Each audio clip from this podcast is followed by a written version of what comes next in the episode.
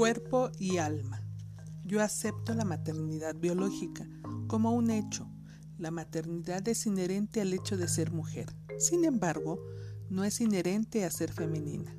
Muchos de los hombres que llaman a mi programa de radio comentan que ellos aman, pero no están enamorados de su esposa, la madre de sus hijos. Muchas de las madres hablan para quejarse, diciendo que ya no sienten como mujer. Para mí la esencia de la verdadera feminidad está capturada en los aspectos de personalidad que he llamado Madonna y cortesana y la mujer que desarrolla e integra estos aspectos de sí misma experimentará un profundo cambio en su personalidad y en sus relaciones con los demás. Quizá el aspecto más notorio de este cambio sea la facilidad con la que el amor llegará a su vida, puesto que la energía femenina no es no solo es poderosa, sino también magnética. Puede verse fácilmente que el aspecto de la Madonna en la mujer representa su alma, y el de la cortesana su cuerpo, y la integración de estas dos polaridades no es una meta fácil.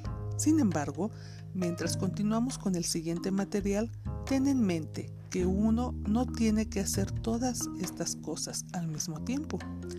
Y estos pasos de bebé o aproximaciones hasta la meta final de la feminidad guardan un orden. Cada mujer debe encontrar su propio balance y su propio nivel de comodidad con este material. Y debe recordarse que el ideal de feminidad que estoy presentando es solo eso, un ideal.